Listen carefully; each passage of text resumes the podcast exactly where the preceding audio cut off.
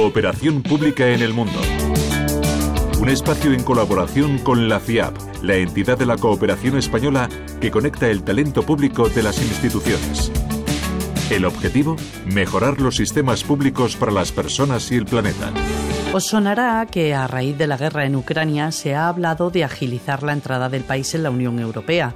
De hecho, poco después de ser atacada por Rusia, Zelensky solicitó la admisión inmediata de Ucrania.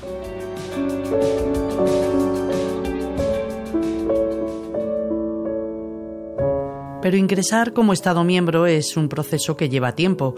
Los procesos de integración en la Unión Europea son lentos y complejos, pues requieren muchos cambios estructurales en los países para que cumplan con las estrictas condiciones, muchas de ellas en materia de armonización normativa que fija la Unión Europea. En 2024 se cumplen 20 años desde que se produjo la mayor adhesión de países al llamado Club Comunitario.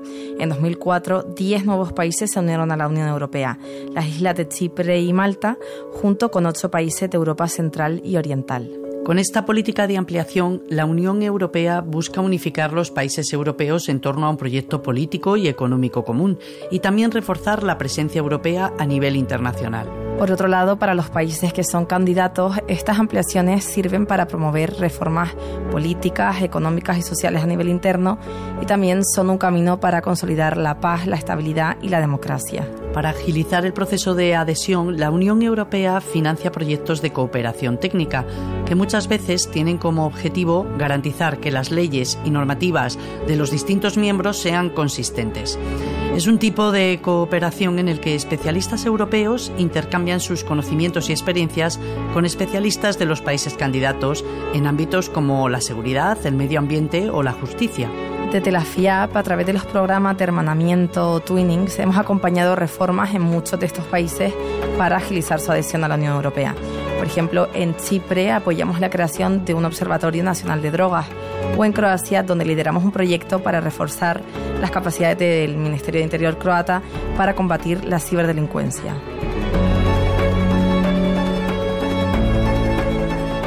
Actualmente tenemos varios proyectos en temas de justicia en países de la zona de los Balcanes, concretamente en Bosnia y Herzegovina, Albania y Serbia especialistas de instituciones de justicia españolas como el Consejo General del Poder Judicial, el Ministerio de Justicia o la Fiscalía están participando en proyectos en los que intercambian sus conocimientos con sus homólogos serbios, albaneses o bosnios. En el blog disponible desde la web de la FIA, varios especialistas de justicia explican los motivos que llevan a estos países a querer formar parte de la Unión Europea, los procesos que están viviendo y el apoyo que les estamos dando desde los proyectos de cooperación. Por ejemplo, la magistrada Marta Pizarro cuenta el caso de Serbia, que quiso integrarse tras los conflictos armados que vivió el país en los 90, como un modo de mejorar la calidad de vida de la ciudadanía y poder garantizar la democracia.